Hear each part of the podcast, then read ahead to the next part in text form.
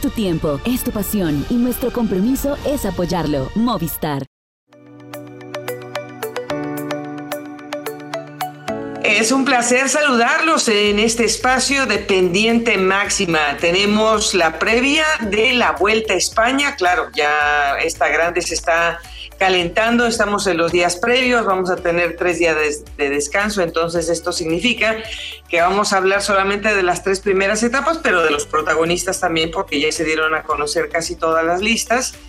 Eh, tenemos un regreso que todo el mundo está esperando, que con eso vamos a abrir el programa y echaremos un vistazo para hacer balance de la vuelta a Colombia femenina y también le echamos un vistazo a lo que nos espera con la 58 octava edición del Tour del Avenir, una carrera que nos interesa mucho porque tenemos presencia latinoamericana con tres equipos nacionales. Todo esto en los siguientes minutos, como siempre, saludamos desde la costa este de los Estados Unidos hasta Cali, Colombia, a Marisol Toro. Mari, ¿cómo estás? Saludo Goga, especial para ti, para todos los que nos ven y escuchan a través de Pendiente Máxima. Aquí hemos estado muy atentos a todo lo que ha acontecido durante la semana, a lo que se viene y por supuesto con importantes noticias previo a lo que será el inicio de la Vuelta a España y a las carreras que vienen.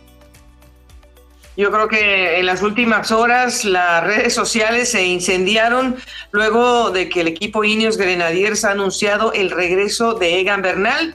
Primero parecía que iba a regresar a Burgos, luego parecía que iba a regresar a la vuelta a Alemania y resulta que de un día para otro nos amanecimos con que Egan Bernal va a regresar en el Tour de Dinamarca. Es una carrera pues solamente corta, es una carrera de cinco días. Em, el recorrido eh, tiene mucho de circuitos, es una competencia em, que tiene 767 kilómetros, pero hay una etapa que tiene unos segmentos de destapado, de gravel. Em, yo eh, la verdad le tengo pues un poco de respeto a esa etapa porque la, la denomina la misma organización Mari como la etapa reina en este tour de Dinamarca son 18 kilómetros de gravel. Tomando en cuenta, bueno, que Egan no es que sea extraño este tipo de superficie, pero claro, pues es lógico que nos da un poco de, de, miedito ver que Egan se va a meter a la competencia que tiene crono y que tiene gravel. Eh, pero en general, ¿cómo recibes tú como, como pues obviamente paisana de Egan este regreso?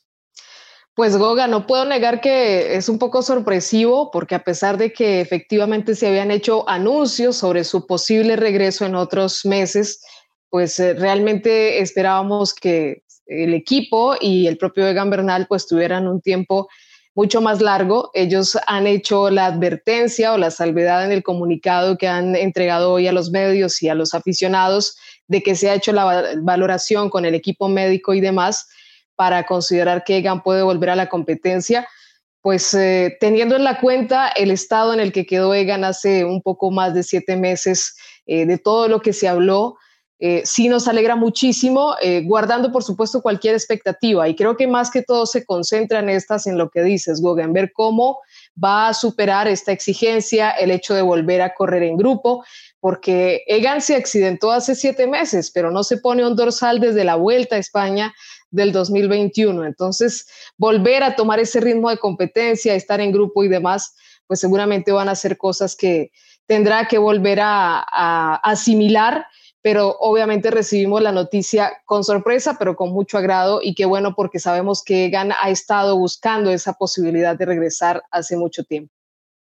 Eh, eh, yo creo que esas palabras de, la dirección del equipo en cuanto a, su evolución es yo creo que lo más importante a tomar en cuenta para todos. Están hablando de que Egan se reencuentre con el ejercicio que ha propuesto para volver a tomar la mecánica del ciclismo, para volver a tomar el esfuerzo y conservar el esfuerzo, recuperar y volver a entrar en esa situación de esfuerzo diferente todos los días con su entrenamiento. No se está hablando de un impacto de carrera, no se está diciendo que Egan va a llegar a ganar etapas, no se está diciendo que Egan llega como capitán. Se, se está valorando el regreso de Egan, como dices, a esa mm, pues a ese movimiento tan importante que tiene un pelotón como se va a presentar ahora, bueno, son siete equipos World Tour los que se han inscrito a esta salida. Entre ellos, pues está el Trek Segafredo, el Quickstep Alfa Vinil, que bueno, están mandando nóminas muy de cara hacia las etapas eh, o a ese perfil de etapa como clasicómana, porque bueno, tenemos una crono, como venía diciendo, es una crono corta de 12 kilómetros y este segmento de los destapados que tiene la etapa número 3 del Tour de Dinamarca, pero en general, Mari, son remates que repiten en circuito. Y eh, hay veces que esta, estos perfiles a veces también son mucho más agresivos en el movimiento de, de, los pelotones, porque pues hay mucha gente interesada, como bien sabemos, por los puntos. No hay duda y que estamos en esta parte del año tan crucial, aquellos equipos que tal vez no tienen la oportunidad de buscar esos puntos en competencias como la Vuelta a España, pues toman este tipo de carreras como esos momentos definitivos para lograrlo. Y es cierto, todos sabemos que los circuitos son realmente en muchas ocasiones peligrosos para eh, este tipo de movimientos tan bruscos que se hacen dentro de un pelotón. Eh, es un poco lo que llama la atención, eh, pero bueno, hace parte también de ese roce que le quiere dar el equipo a Egan Bernal. Y creo, Goga, que también quienes estén compartiendo pelotón frente al colombiano, pues sí lo hemos visto también a través de las redes sociales, se van a, se van a sentir, perdón, muy agradados y van a hacerle sentir ese regreso y esa alegría de ver a Egan en competencia, porque no podemos olvidar lo delicado que fue su accidente y lo importante que es este proceso y este regreso que está teniendo a la competencia. El pelotón de alguna manera se, ha ido acostumbrando a este tipo de, regresos eh, que son extraordinarios. Hablamos de un Christopher Froome, cuando regresó seguramente el pelotón también pues tenía su, su momento de reserva, de, de, proteger inconscientemente a un corredor que venía también de un accidente terrible. El mismo Remco Evenepoel que también pues ha regresado después de unas eh, lesiones bastante severas, eh, que también pues él trataba de encontrar su posición y de, y de volver a retomar eh, esa dinámica de grupo. Entonces, bueno, pues esperamos que eso más o menos se va a repetir eh, incluso pues con los sprinters se, ha visto cuando regresó Jacobsen, que también la gente como que le da un poquito de espacio también al regreso, al, por cierto, recientemente coronado campeón europeo ahora en, los últimos, las últimas horas. Pero eh, pues sí nos alegra mayormente que pues que hagan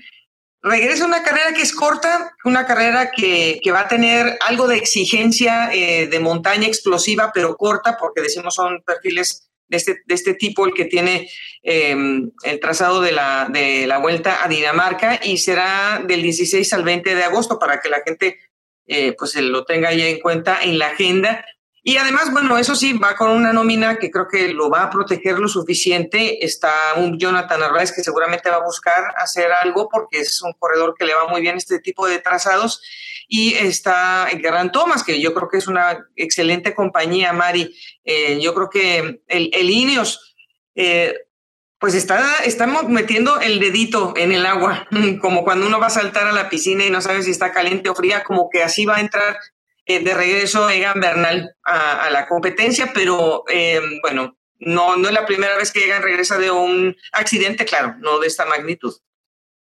Es cierto, y el equipo quiere también eh, de una u otra forma, pues eh, tener esa posibilidad de brindarle todos esos caminos de recuperación al colombiano. La parte mental es eh, algo vital también en este tipo de recuperaciones y el equipo ha entendido que Egan ha perseguido ambiciosamente desde que pudo regresar a casa y luego poder concentrarse con el equipo, pues ha perseguido esa posibilidad de vestirse nuevamente de ciclista en la alta competencia y lo hace de muy buena manera en esta carrera, al lado de compañeros con los que seguramente eh, se entiende muy bien y lo hemos visto con Geraint Thomas, hay una,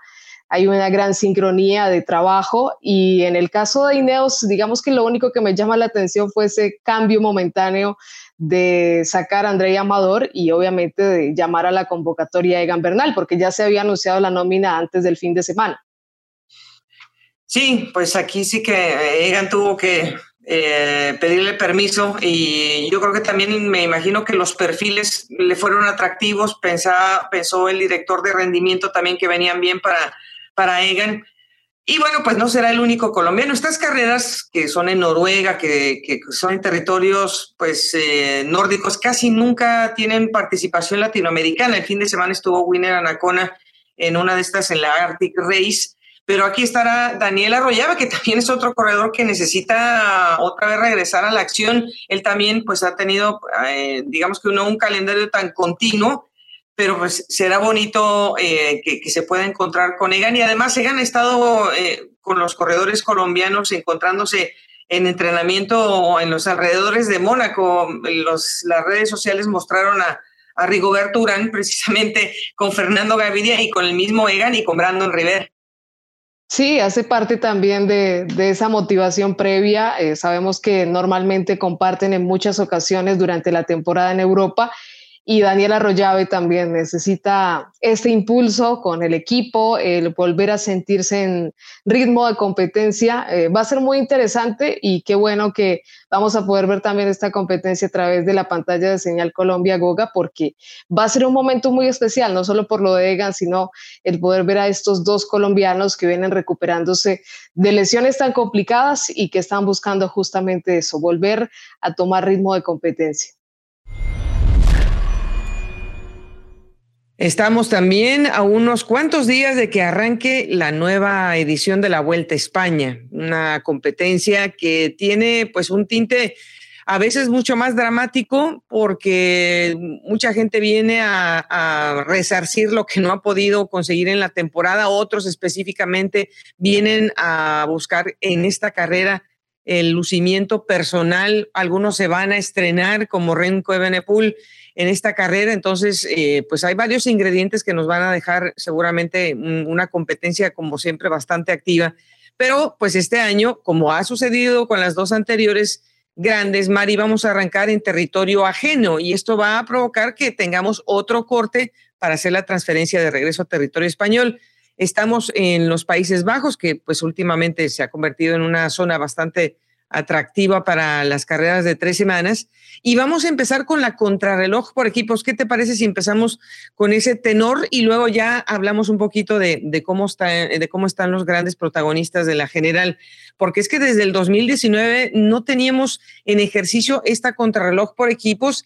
y cuando arranca, normalmente hay una sorpresa, como sucedió la última vez que se cayó el equipo del Jumbo y terminaron perdiendo 40 segundos. Pues eh, primero va a ser un gran regalo para los aficionados. Yo creo que siempre esperamos ver este tipo de espectáculos. Eh, la crono por equipos es un evento que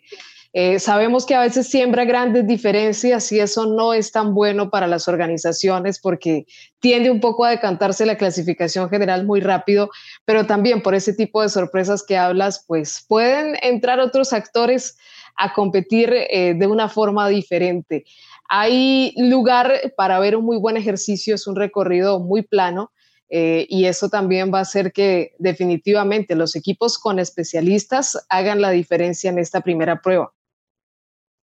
Pues eh, yo creo que de, ahí ya empezaremos a manejar seguramente una clasificación general importante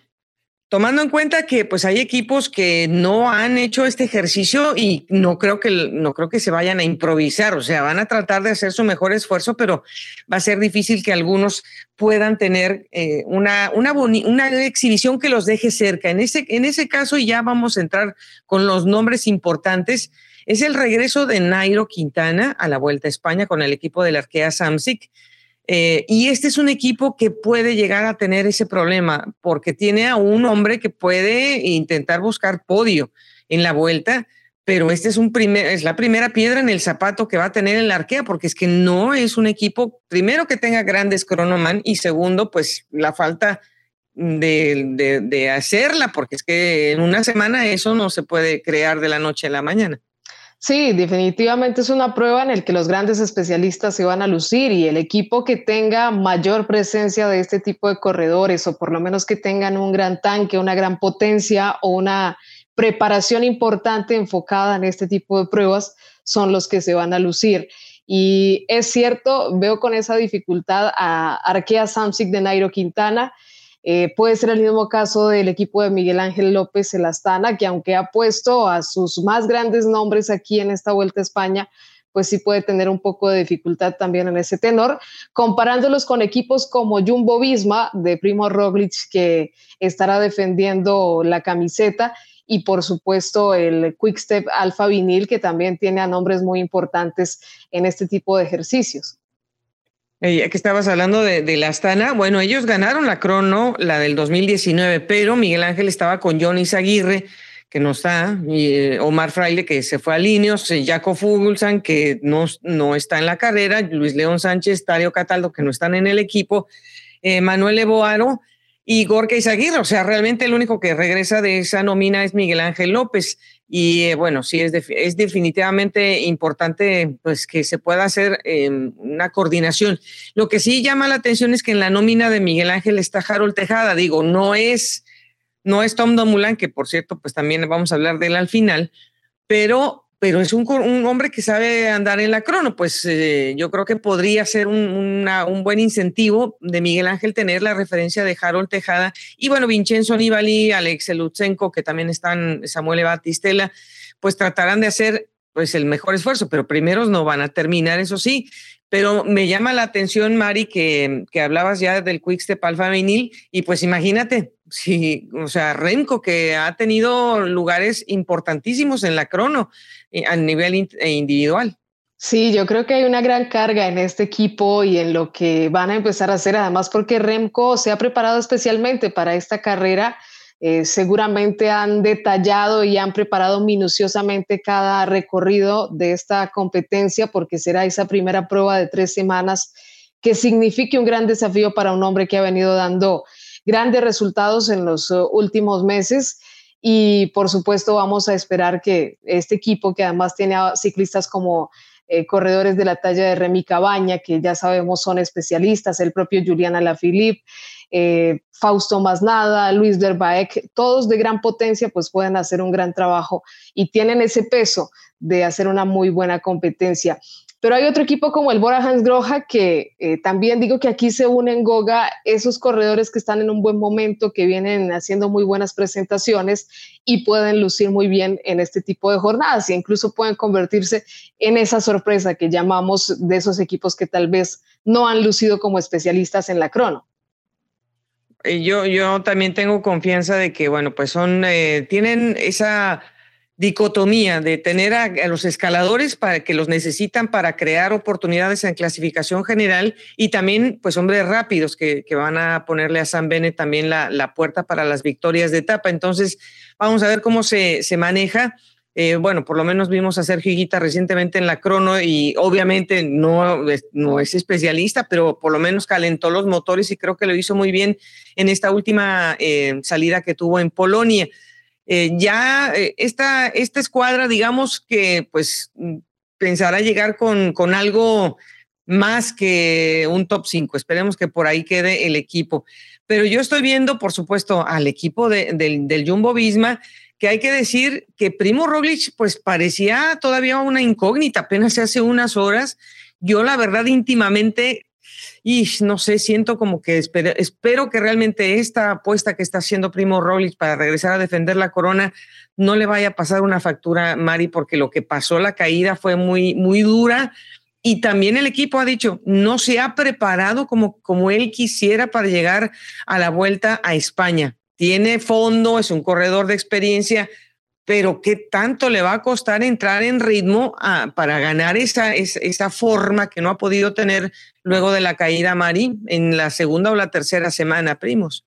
Sobre todo porque estamos hablando de corredores que se han enfocado específicamente en este objetivo de la Vuelta a España y Primo Roglic frente a eso llega en una desventaja. Eh, sí, es cierto, viene con un gran nivel después de lo que fue su apoyo al equipo y su búsqueda de una posible corona en el Tour de France, pero eh, va a encontrarse con rivales que le van a hacer el camino muy complicado, que lo van a exigir constantemente y va a ser pues un poco eh, a la expectativa vamos a estar. Tiene un equipo muy fuerte, eso también es cierto, pero siempre el líder tiene que estar también en una excelente condición para poder rematar todo eso que hagan los compañeros. Sí, bueno, por lo menos va a tener a Rohan Dennis, ¿no? Que pues ahí ese va a ser el, gran motor del equipo. Eh, y bueno, tiene Eduardo Afini, o sea, ¿qué más puede pedir esta escuadra para tener estas dos grandes representación, eh, representantes, más bien dicho, de la contrarreloj individual? Y bueno, pues hay otra ficha joven que también va a querer eh, seguramente tener una buena presentación y bueno, lo hace muy bien también en la crono y estamos hablando de Joao Almeida que pues está recibiendo otra vez una gran oportunidad, es un corredor que no, eh, pues quizá no ha tenido la fortuna de llegar hasta, hasta el tope en la tercera semana, pero ya ha aprendido bastante. Yo creo que lo hemos visto también eh, tomando una mentalidad diferente, muy, muy de líder, que es lo que necesita esta escuadra, y además viene, viene cargado con gente de, de, la escalada, pues Brandon McNulty también va para arriba, eh, Mark Soler, pues deberá ser un corredor que también debe de apostar por él. Eh, ¿Qué te parece también esta oportunidad que se le da a ese binomio tan, tan novedoso de Ackerman y Molano, porque bueno, ellos también van a entrar a ser potencia para, para este equipo en, en los días de transición y claro, buscando etapas. Creo que ha sido una nómina muy bien seleccionada por parte de, de los directivos de UAE Team Emirates. También está ahí Juan Ayuso, que digamos fue una, una, un anuncio, por así decirlo, que causó muchísima expectativa en España. Es un corredor muy joven, pero que viene demostrando también estar en muy buen momento y me parece que es una nómina muy bien combinada, por lo que mencionabas también de Joao Almeida, eh, para buscar apoyar al líder, para buscar etapas. Hemos visto también a Sebastián Molano haciendo muy buen trabajo en el Tour de Polonia y creo que se pueden hacer muy buenas cosas con esta nómina. Además, eh, Joao Almeida viene de, de exhibirse de muy buena forma en esa vuelta a Burgos ganando confianza, tiene una forma diferente de asumir la montaña, pero a la vez efectiva. Así que todo eso puede imprimirle confianza al portugués, que tiene una gran oportunidad ahora como jefe de filas. Bueno, y hablando de, jefe de filas, pues está Richard Carapaz. Richard Carapaz viene con un equipo cuya mitad, una mitad importante es de sub-23, o sea, de 23 o menores se van a estrenar en las grandes. Estamos hablando de, incluso del mismo campeón nacional eh, de ruta español, que es Carlos Rodríguez. Se va a estrenar en la vuelta. Está Luke Plapp, que bueno, sabemos es un escalador también en ciernes. Está Ben Tulet y por supuesto Ethan Hater, al, que van a, lo van a le van a abrir la puerta para que haga lo que quiera Ethan Hater porque lo ha hecho muy bien buscando victorias individuales. Ya en cuanto a la carga de clasificación general, pues me, me parece eh, que ya es tiempo de que Sivakov, de que Tao Gegenhardt em, se hagan cargo de, de, esa comparsa, porque ellos saben que pueden recibir en algún momento la batuta si hace falta, pero ya, ya no podemos decir que ellos son los jóvenes, porque ellos ya son pie veterano en el equipo y ya es momento de que ellos también eh, se dejen ver como primeras espadas de, Richard Carapaz. Richard Carapaz, em, pues eh, en la Vuelta a España, ha tenido eh, una posición importante con, con eh, cuatro participaciones, aunque no terminó el año pasado, eh, infortunadamente, pero el año pasado que quería tener su primer doblete, finalmente no se dio. Este año esperemos que sí lo pueda terminar Richard Carapaz. Mari, yo creo que pues también el equipo está pensando en la ausencia de Richard para el próximo año y tiene que meter a Sivakov y a Tao. Sí, de una forma tiene que buscar ese relevo de líderes eh, y es cierto, son corredores que ya vienen eh, trayendo una experiencia muy importante durante las últimas temporadas. Sería también una buena oportunidad de cierre si es que se confirma eh, esto del paso de Richard a otro equipo que por supuesto ha venido mencionándose y sería una forma también de cerrar con el equipo este periodo y esta estancia tan importante que ha tenido el corredor ecuatoriano. Eh, los jóvenes que llegan, a pesar de ser fichas muy nuevas, ya también tienen una experiencia importante, así que me parece que va a ser un equipo que puede respaldar muy bien a Richard Carapaz y que Ineos debe considerarse como un equipo que sin duda va a pelear por ese podio en la Vuelta a España. Pues em, se nos puede ir muy largo el segmento de la vuelta porque hay muchos otros, bueno, hay otros protagonistas que quizá no van a estar tanto para, para buscar el título. Solamente si quiero nombrar a los muchachos del AG2R Citroën porque creo que Ben O'Connor eh, ya también está para, para dar ese salto de podio y va a tener a Bob Jungles que viene muy bien, que ya pasó, digamos que dos años medio podridos que tuvo Bob eh, y que ahora está como mucho mejor el luxemburgués. Entonces creo que esta, esta escuadra deberá de ser protagonista. Yo creo que hay que hacerle esa apuesta, eh, Mari. Y bueno, también hay que hablar de, pues, de la despedida de, Alejandro Valverde, ¿no? Con el Movistar. Sí, digamos que no son en las circunstancias que quisiera el corredor español, eh, pero bueno, una nómina también muy local y eso apunta a que quieren, por supuesto, lucir a sus corredores, rodear a Alejandro Valverde de todos estos eh, compañeros muy cercanos y ojalá sea una buena despedida para Alejandro Valverde, no solo porque pueda darse en algún momento una victoria eh, a favor de él, sino porque el equipo pueda recuperar un poco eso que ha venido buscando durante toda la temporada, aunque ya ha tenido victorias, por supuesto, la escuadra española, pero está buscando esos puntos de clasificación. Eh, yo creo que con las nóminas que hemos visto, Goga, pues hay un peso importante como es natural en los corredores españoles en esta última grande del año. Sí, eh, obviamente no podemos obviar a, Simon Yates, que ya ha sido campeón de la vuelta y que pues está aquí también tratando de que el año cierre bien para él. Tendrá a Lawson Craddock, a Lucas Hamilton y van a tener también, eh, yo creo que una nómina buena para estar bien acomodados con Luke Durbridge y Michael Hepburn, que los uh, seguramente van a ser los motores para la contrarreloj eh, por equipos. De los sprinters, para cerrar el tema por ahora, y porque son dos etapas en línea las que tenemos también en los Países Bajos, Mari, pues, eh,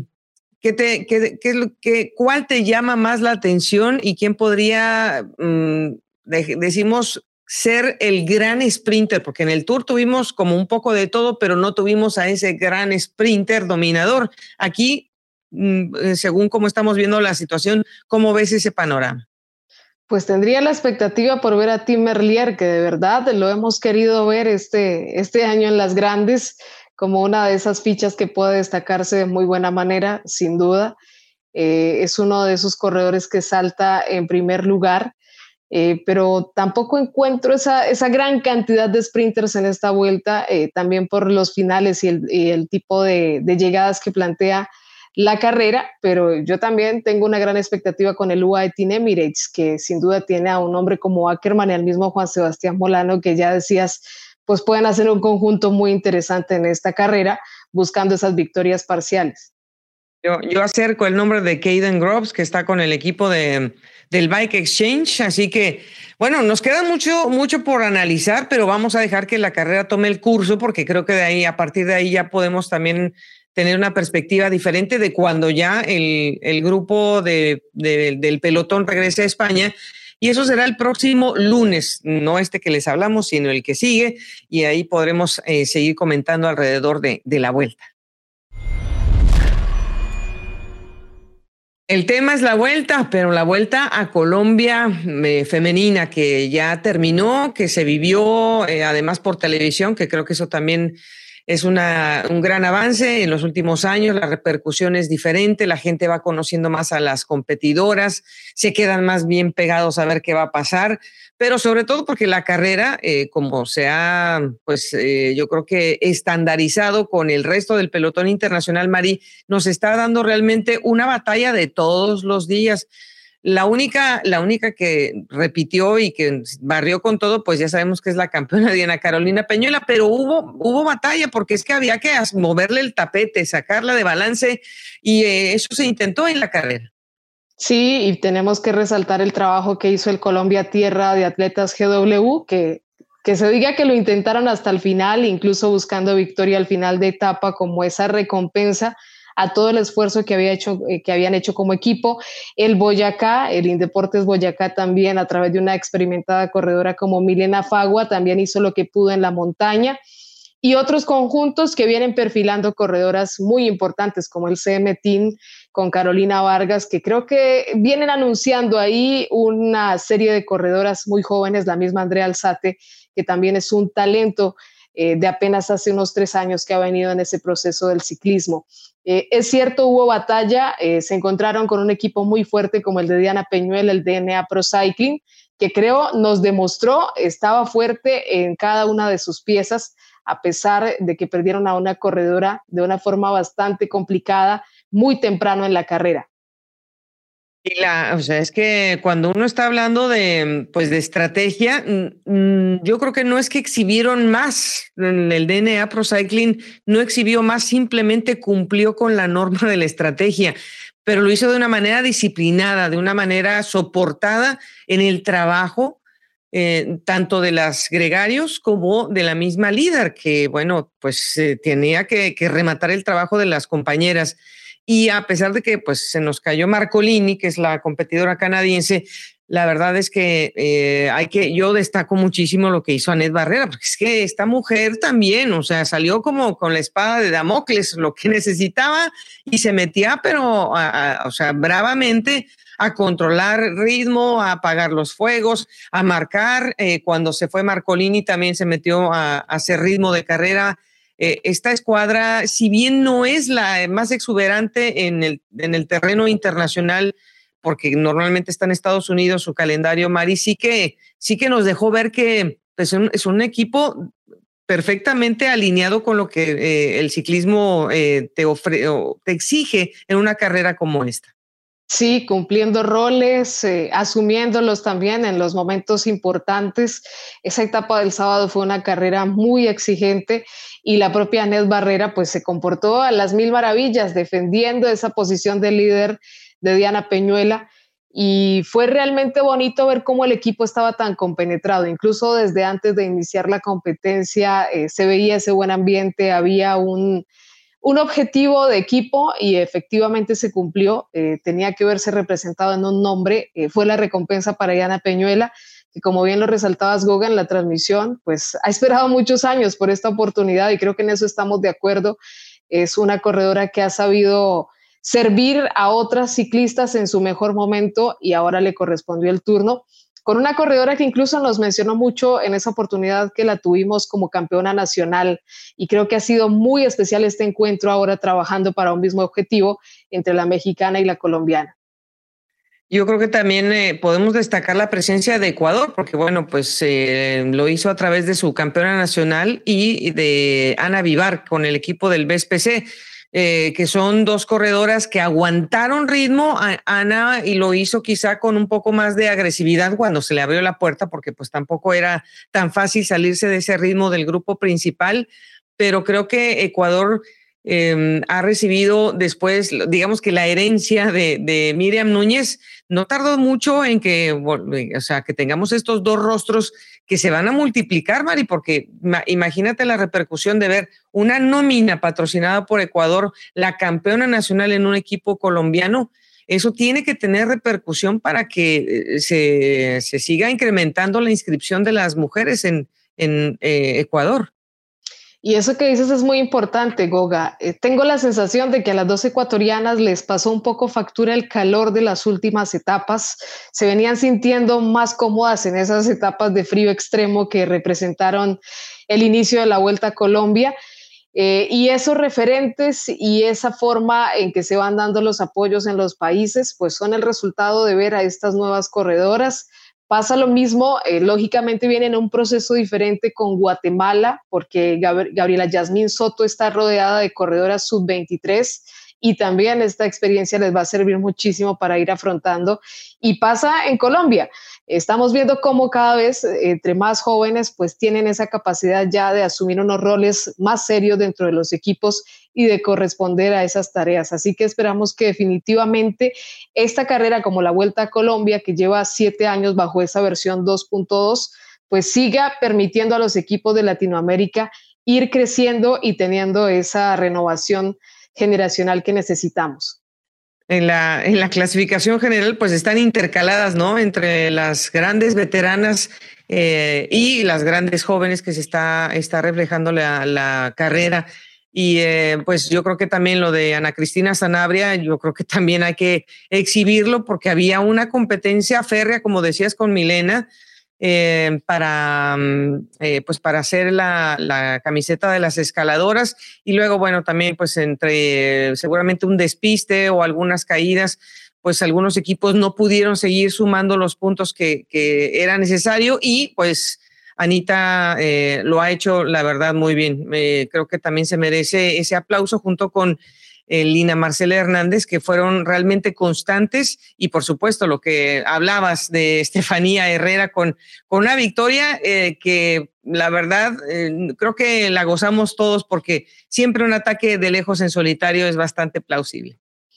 Siempre va a estar la duda de si le va a alcanzar o no, si se le va a permitir llegar. fue muy bonito además en ese primer momento que ha tenido la carrera de tener participación y llegada a Bucaramanga, una ciudad que siempre apoya mucho al ciclismo, que es muy entusiasta. Fue una victoria bastante bonita para el Colombia Tierra de Atletas. Destaco lo de Lina Marcela Hernández porque viene de una temporada muy exigente para ella, ha tenido que corresponder al compromiso del Giro de Italia, de la temporada en Europa, a compromisos de pista. Entonces creo que eso también se interpone un poco en la posibilidad de brillar en un objetivo como la Vuelta a Colombia, aún así hizo todo lo posible. Y destaco muchísimo que de este pelotón de 112 corredoras, 59 de las que terminaron son sub-23. Y creo que ese detalle nos tiene que motivar muchísimo para lo que viene en cuanto a ciclismo femenino.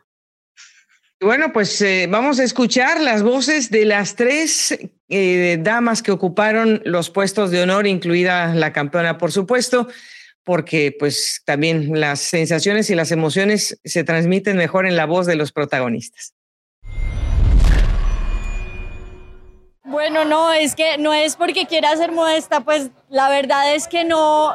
no es algo como que me salga natural ser tan ambiciosa, siempre tengo esa duda de pronto en mí, eh, creo que es lo que me hace trabajar fuerte y hoy salí como si fuera el primer día de competencia, la verdad. Sí, sí, fue una caída donde muchas corredoras estuvieron afectadas. La verdad tratamos de disminuir el paso para que pues fuera una competencia justa. Eh, casi de, de, cada equipo estaban involucradas en la caída. Afortunadamente no fue tan grave y bueno, casi todas lograron entrar de nuevo. No, en cada, en cada etapa se pueden presentar carreras, eh, caídas pero realmente en un circuito, al ser tan rápido, al presentarse más ataques, pues hay mucho más riesgo y bueno, pues son cosas que se presentan. Y la verdad, Anet Barrera se merecía este, este podium. El año pasado se lo quitaron el último día, este año le dije, no te lo van a quitar por nada, yo también voy a ayudar a eso, a que tú lo puedas conservar y bueno, así lo hicimos y me siento demasiado feliz de compartir el triunfo con ella. Sí, pues bueno, la verdad es que eso no, no me esperaba montar de líder, o sí, el primer día sí me esperaba montar de líder, pero pues mantenerlo no tanto, sí quería ganar en Tunja porque pues quita un poquito de presión ser líder aunque sea un día y poderse montar al podium, pero, pero ya pues después de estar ahí, de ver las condiciones que traíamos y el equipo que, con el que contaba, pues ¿por qué no luchar cada día por mantener el liderato? Bueno, sí me despeiné, pero el casco no, no dejó ver el, el despeluque, pero, pero sí, o sea, obviamente fueron etapas muy duras, especialmente la de ayer, y, pero se, se pudo pues sortear de una buena forma. Eh, viajo en dos semanas para el Tour de Ardèche, luego haré Mundial en Australia y luego Juegos Suramericanos. Eh, bueno, la verdad, muchas gracias. Estamos muy contentos en mi equipo por haber logrado la clasificación de segunda en la general y la clasificación por equipos de campeones de equipos, porque era una clasificación que veníamos buscando, es una clasificación que nos parece realmente muy importante porque habla mucho sobre nuestro trabajo en equipo y sobre lo que somos. Y y invito a todos nuestros patrocinadores para que nos sigan apoyando y vean que, que, realmente estamos dando lo mejor de nosotras. Sí, sabíamos que la corredora Diana Peñola estaba muy fuerte, entonces dijimos, no, tenemos que dar espectáculo, tenemos que movernos, tenemos que atacar, tenemos que buscar la manera de intentarlo porque no nos podemos conformar, no podemos ser conservadoras y así hicimos ayer, de principio a fin salimos a la disputa a buscar esa camiseta de líder, al final no se nos da, pero nos quedamos con la total satisfacción de que lo dimos todo por ella. No, muchas gracias a ustedes por estar acá, por estar apoyando el ciclismo femenino y espero que nos sigan apoyando. La verdad es que estamos muy contentas, el objetivo principal era llevarnos la etapa y bueno, nos llevamos también un tercer lugar, la etapa, perdón, la vuelta eh, con Diana este, y nos llevamos también un tercer lugar, estoy muy contenta, este, trabajamos muy duro para esto, nos, estamos muy bien preparadas, entonces creo que es un reflejo de todo lo que hemos estado haciendo los últimos meses. Sí, claro, porque bueno, ustedes vieron, teníamos ataques prácticamente hoy de todos los equipos, no solo de como ayer este, sino que hoy teníamos ataque de todos los equipos y decidimos ahora sí como controlar mejor este, y, tener la vuelta. Sí, tenemos ya en un mes el Tour de la Ardèche en Francia, también eh, estoy muy emocionada, sería mi primer carrera en Europa, entonces creo que estoy en muy buena forma deportiva, este evento me dio un plus, me dio más confianza y vamos con todo. Sí, muy, muy emocionada por esta oportunidad, el equipo está muy emocionado también, entonces a responderles de muy buena forma. Bueno, vamos a, cerrar ya también un análisis en pendiente máxima del Tour del Avenir. Es la edición número 58, parece que fue ayer, pero no. La verdad es que esta carrera se ha convertido en un foco de atención importantísimo. Es la culminación de la temporada para los corredores más jóvenes del pelotón. Algunos ya son profesionales, pero están llamados a las selecciones nacionales. Recuerden que a diferencia del Biogiro, allá se pueden correr con las nóminas comerciales o profesionales o continentales, pero acá son selecciones nacionales las que van a, tener esa representación. Eh, se corre del 18 al día, el 28 de agosto, hay un día de descanso, son nueve etapas, van a comenzar con un prólogo de cuatro kilómetros y van a tener una contrarreloj por equipos, así como habíamos dicho de la Vuelta a España, pues aquí también van a tener ese ejercicio. Es la etapa 5, serán 28 kilómetros y vamos a tener tres altas etapas de montaña. Yo creo que eh, la, emoción de la montaña, claro, es la que más alberga porque eh, vamos a, tener ese paso por, por los Alpes, eh, Mari, pero primero hay que organizar con todo eso que, decimos que son las cronos y otros perfiles también exigentes esta carrera.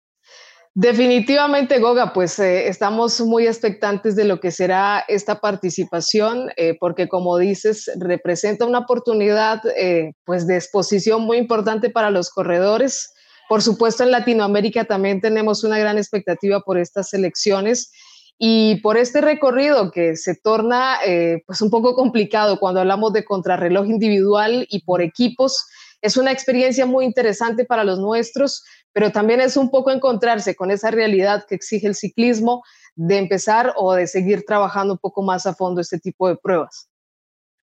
Y pues eh, de esa montaña que les contamos, eh, los últimos tres días está cargadísima. Digamos que después del día de descanso viene la segunda parte y la, seguramente una de las más exigentes. Tendremos llegada en alto en, la etapa 7 eh, en San François de Longchamp, que es parte de la subida del Col de la Madeleine, que son 15 kilómetros al 8%. El siguiente día, pues van a tener ascenso al Col de la Madeleine y van a terminar en la Tousier, que también es un premio de primera categoría de 15 kilómetros al 7% y se va a terminar con un premio de categoría especial en el Col de Licerán. Antes tendrán que subir también el Col de la Madeleine hasta un límite y luego se unen a terminan en Villarroyer que no es un premio de montaña de alto calibre, pero después de seguramente los ataques que se vivirán en el Iserran, este premio de tercera también seguramente querrá crear algún tipo de, sorpresa y esta es la última etapa que, mm, tiene la, competencia. Pero ya que estás hablando de estas nóminas, eh, Mari, pues, eh, ¿qué te parece si empezamos con la de Ecuador? Porque es una, es una escuadra que está repitiendo y que tiene a unos corredores que además ya han eh, tenido su proyección profesional en, diferentes latitudes del calendario. Sí, ese, punto es muy importante, al igual que con la selección de Colombia, que también va a estar presente, porque esas últimas etapas que bien has mencionado, pues van a ser un objetivo primordial para los nuestros. Eh, Harold Martín López sin duda es uno de esos perfiles importantes para ese tipo de etapas que hemos mencionado. A Nixon Rosero lo hemos visto muy activo en territorio español, haciendo también eh, grandes presentaciones en estas carreras amateros sur 23. Es el mismo caso de Brian Obando. También está Anderson Irúa, la presencia de Eric Caiza y Lenin Montenegro, que es otro nombre que también se hace muy conocido a nuestros oídos y que seguramente pues tendrá una gran expectativa. Es parte también de una selección que ha venido conociéndose y que puede afrontar de muy buena forma sobre todo esta parte final, que como digo, creo que va a ser la más interesante o en la que pondrán más esfuerzo los corredores latinoamericanos. Yo creo que va a ser eh, una bonita exhibición de Harold Martín López porque él también ya fue ascendido al eh, grupo principal de la Astana en estos meses como está ayer, pero bueno, uno supone que el hombre va a dar el salto al equipo grande y bueno, Rosero, como decías, con el Lizarte también ha tenido una buena presentación. La otra nómina selección nacional que va eh, ha corrido con la marca AR Monex, que es la selección mexicana.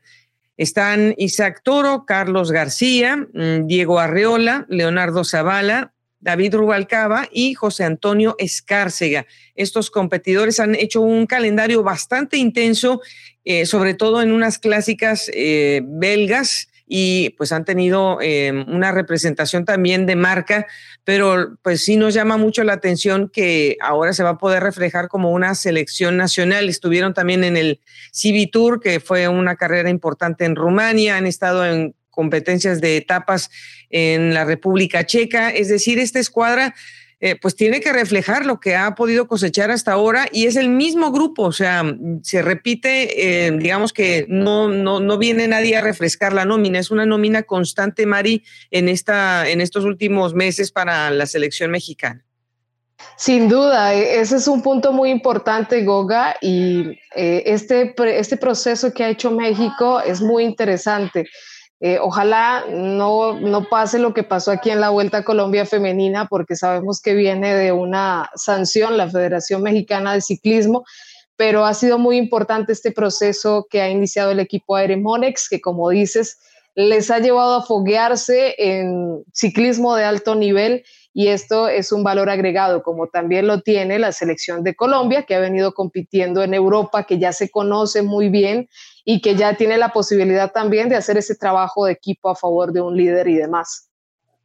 Está la representación del Colombia Tierra de Atletas, que estuvo también en Europa en, las en los últimos meses con Germán Darío Gómez y Edgar Andrés Pinzón. Está del equipo Col eh, Colpac Nicolás Gómez, un hombre de velocidad, y está Santiago Umba y Brandon Rojas, que forman parte del Drone Hopper, Androni Yocatoli, y Juan Manuel Barbosa, que es parte del equipo Orgullo Paisa. Em, están ellos ya literalmente listos para empezar, ya están en Europa, ya están tratando de acoplar los horarios para, para dormir. Eh, pero ¿qué, eh, ¿qué, podemos decir de, este colectivo? ¿Cómo, ¿Cómo, te suena la mezcla de, estas personalidades para que el equipo pueda intentar pelear la carrera, Mari?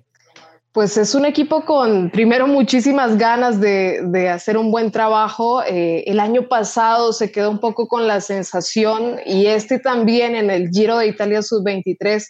de que tal vez no encontraron eh, ese punto de brillo, esa posibilidad de destacarse como casi siempre lo ha hecho la selección Colombia, en este caso el equipo que va a estar presente en el Tour del Avenir.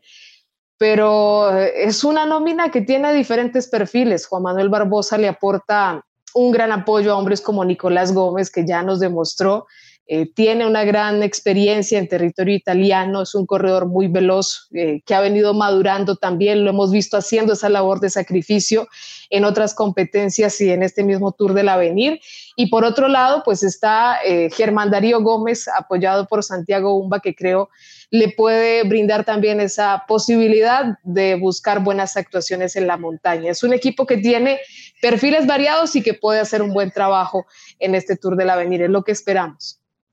Y eh, bueno, ellos tienen que empezar como todos los eh, invitados a, esta salida con ese prólogo de cuatro kilómetros. Tenemos equipos de, Eslovenia, de Eslovaquia, de Australia, de España, que por cierto viene con Igor Arrieta, que también está, es un corredor que viene haciendo también mucho ruido. Está Italia, Irlanda, Noruega, el Centro Mundial de Ciclismo, que viene colmado con corredores africanos, Canadá, y por supuesto Francia, el equipo local en el, del país de la Loire y eh, la Bretaña, que también está representado con una nómina. Vamos a escuchar a tanto Nicolás Gómez como a Germán Darío, que ya en pleno aeropuerto, llegando a Europa, nos hacen estos comentarios de, de acuerdo a lo que esperan en la carrera. Hola Goga, ¿cómo estás? Bueno, me encuentro ya en el aeropuerto eh, para encontrarme con la Selección Colombia, listos para afrontar este nuevo Tour del Avenir. Una experiencia muy bonita que tuve el año pasado y bueno, este año volvemos con toda la ilusión, todas las ganas de disfrutarlo. Contamos con una selección muy buena, muy completa en todos los terrenos, eh, con el campeón panamericano de crono, campeón panamericano de ruta que soy yo, y una excelente nómina con experiencia en Europa como Germán, eh, Brandon, con Jesús David Peña. Entonces, muy contento y muy tranquilo por, por el talento y por la selección que llevamos. Eh, seguramente haremos un muy buen trabajo. Es importante estar atentos en, en las primeras etapas, que es donde se llama nerviosismo y un tour del avenir muy bonito, un recorrido muy bien planificado, desde el principio las etapas planas, después las de media montaña y al final la gran, la gran montaña, las últimas tres etapas. Y creo que la selección está, está hecha para, para todo el tour del avenir. Tenemos talento para todas las etapas y nada, de mi parte a disfrutar, a darla toda eh, por las primeras etapas y esperamos encontrar una buena sincronización con con todos los compañeros. Eh, los invito a que estén muy pendientes de nosotros, nos manden muchos ánimos y bueno, espero eh, comunicar buenas noticias más adelante. Un saludo. Hola, ya nos encontramos listos para iniciar este nuevo reto, para iniciar este Tour del Avenir. Hemos hecho una muy buena preparación, además que venimos una selección bastante fuerte para disputar esta competencia iniciamos las cosas con la mejor motivación, con ganas de representar a nuestro país de la mejor manera y lo intentaremos día a día para, para conseguir el mejor resultado. Bueno, vamos a cerrar. Como siempre, hay temas que podemos meter aquí rápido ah, para terminar pendiente máxima y pues no nos podíamos despedir sin conocer lo más destacado de los campeonatos panamericanos de pista, Mari, de los cuales estuviste muy pendiente. Pues Goga, como bien lo decías en el programa anterior, creo que la presencia de corredores eh, de Norteamérica como Canadá y Estados Unidos pues le imprimieron un gran nivel a esta participación, además de Trinidad y Tobago, que de la mano de Nicolás Paul sigue haciendo un magnífico trabajo. Eh, Canadá además con la campeona olímpica. Eh, Kelsey Mitchell, que fue la gran figura de este evento y además que fue un gran apoyo también para que Canadá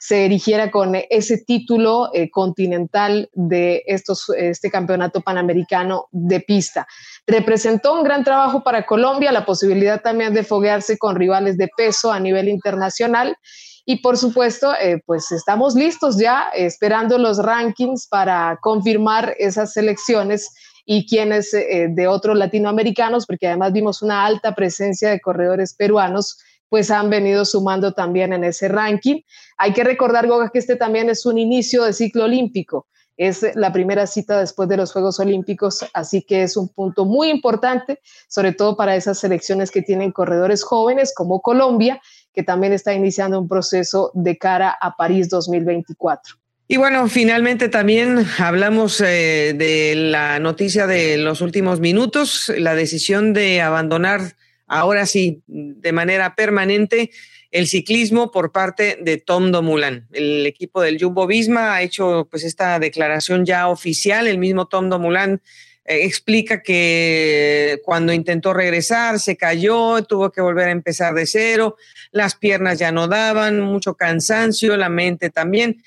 una situación que ya se venía pensando que iba a pasar y el hombre quería extender su vida hasta los campeonatos del mundo para buscar ser campeón del mundo en la contrarreloja en Australia, pero ya no le da, ya no le dio Mari, lo tenemos que ver partir a Tom Domula. Qué difícil esta situación de Tom porque realmente pues lo hemos visto luchar, Boga, de una u otra forma. El corredor ha intentado encontrar las mejores sensaciones eh, como bien dices, el campeonato del mundo se había convertido en un gran objetivo para él, pero al final no se da esta posibilidad y eso mentalmente también se convierte en un desafío, en algo que constantemente está ahí, eh, diezmando también la energía para buscar o para intentar un objetivo y definitivamente no encuentra Tondo Mulan las condiciones para buscar esa energía y esa posibilidad que le había devuelto de una u otra forma la motivación de la alta competencia y pues nos sorprende con ese anuncio del retiro profesional y además que comienza a hacer efecto desde este mismo día. Pues ni modo, tenemos que darle carpetazo a este archivo. Eh, indudablemente lo vamos a extrañar porque siempre fue una personalidad distinta, un corredor reservado que tuvo sus momentos de fortaleza y de agresividad como, como se pudo constatar con su victoria del Giro de Italia y bueno, en otras grandes exhibiciones también. Pero así es la vida y le deseamos la mejor de las suertes. Y desde pues esta plataforma Marín, te mando, te mando un abrazo muy grande como siempre hasta Cali. Ojalá nos podamos volver a encontrar como siempre en unos ocho días nada más. Aquí seguimos, Goga, muy atentos todo lo del ciclismo, a todo este mundo que nos apasiona tanto. Muchas gracias por el espacio siempre y bueno, seguimos ya conectados ahora en camino a la Vuelta a España. Un abrazo para todos y gracias por escucharnos y vernos a través de Pendiente Máximo. Muchas gracias a ustedes también, que como siempre nos comparten unos minutos de su día aquí en esta su casa del ciclismo. Pendiente máxima.